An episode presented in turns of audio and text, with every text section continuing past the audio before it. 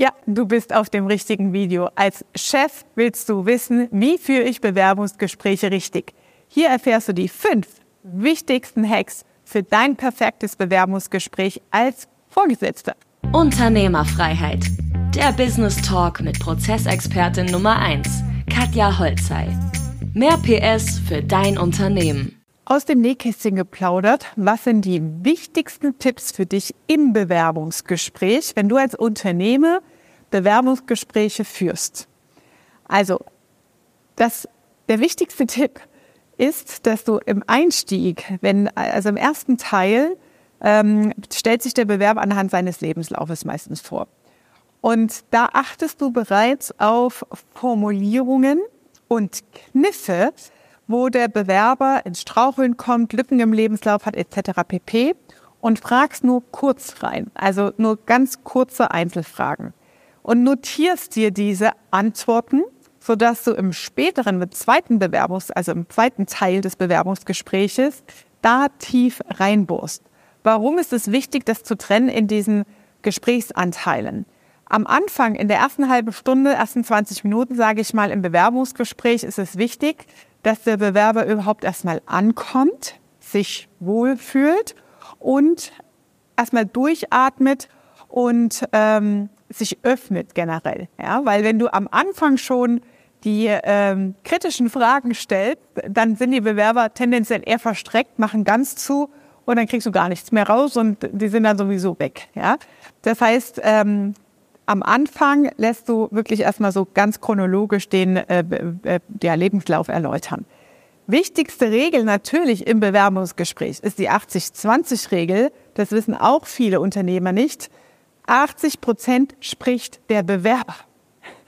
Du hast als Fragender, als Unternehmer, Geschäftsführer maximal 20 Prozent Redeanteil. In den meisten Fällen erlebe ich live, dass ähm, die Unternehmer ihr Business dann erstmal vorstellen, total ausufernd erzählen und das wäre dann deine Aufgabe und dann so könntest du dir das vorstellen. Das funktioniert gar nicht. Das ist kein Bewerbungsgespräch. Bitte nicht.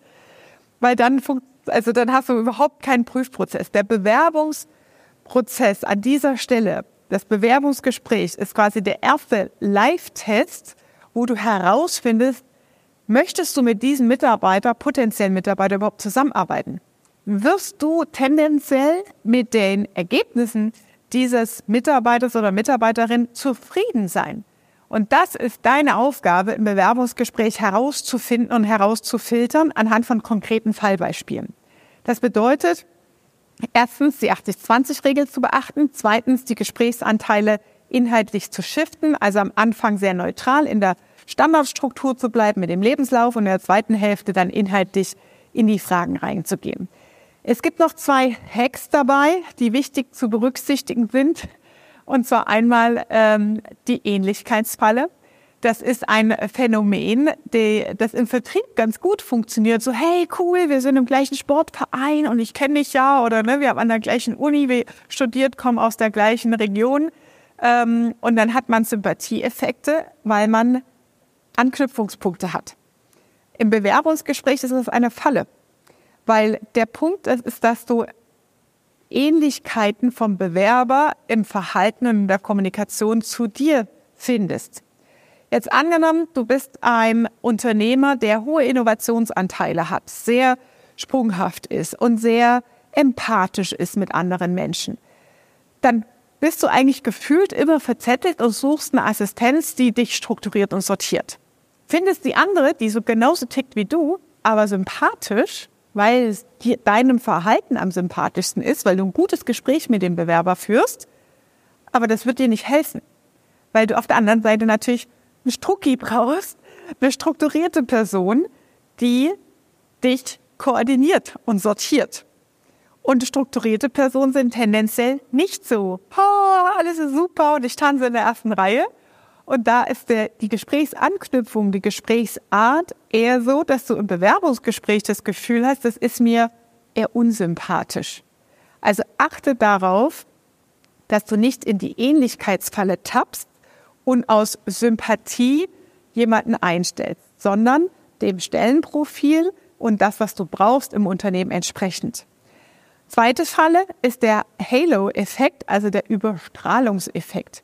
Das heißt, der Bewerber erzählt in seinem Lebenslauf dies, das, das, das, ja, und gehen wir mal in den Baustellenbereich. Ja, und da habe ich eine Baustelle gehabt, da habe ich mit dem und dem äh, Werkzeug zusammengearbeitet. Das war so kompliziert äh, mit dem Messgerät und ähm, dann habe ich das so und so gelöst.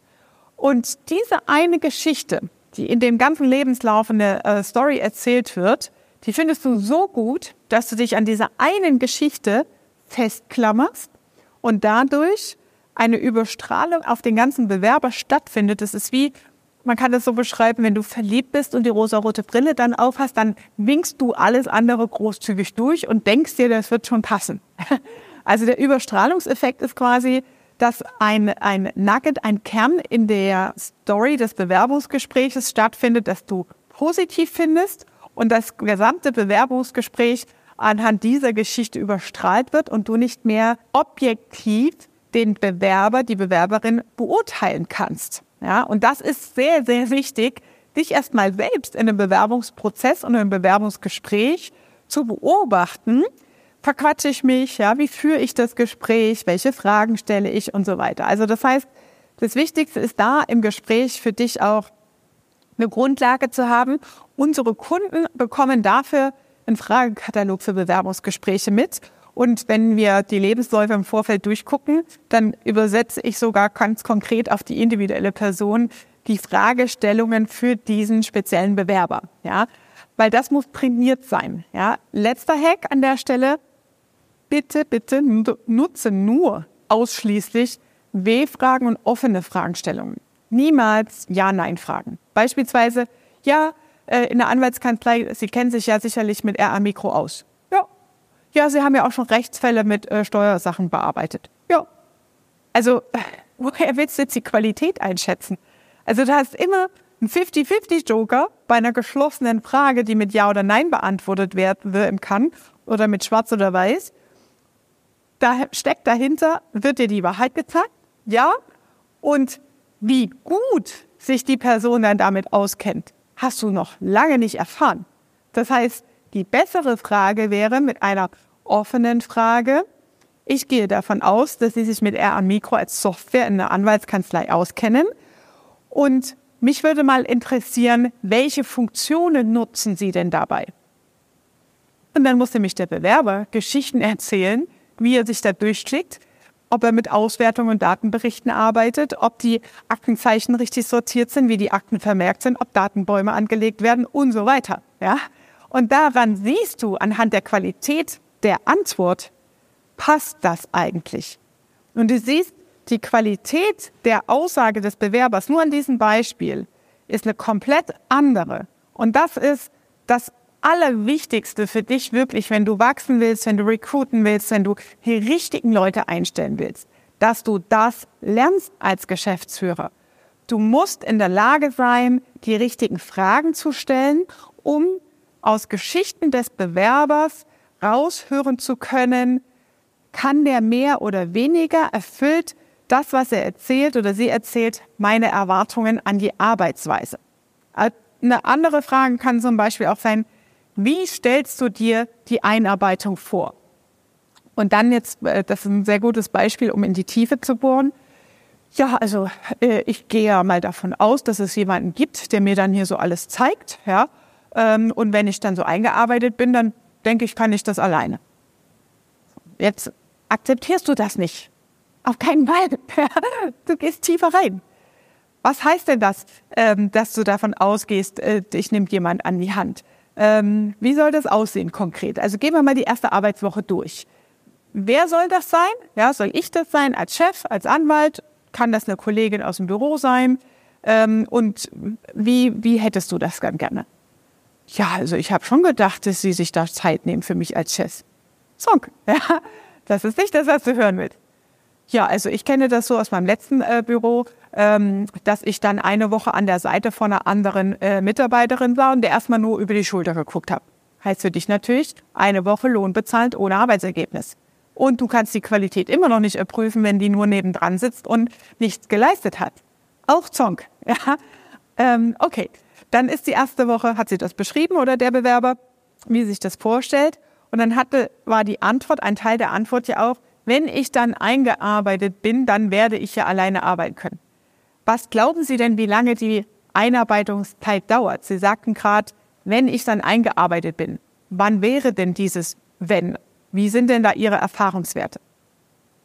Auch wieder eine offene Anfrage, wo du tiefer reingehst.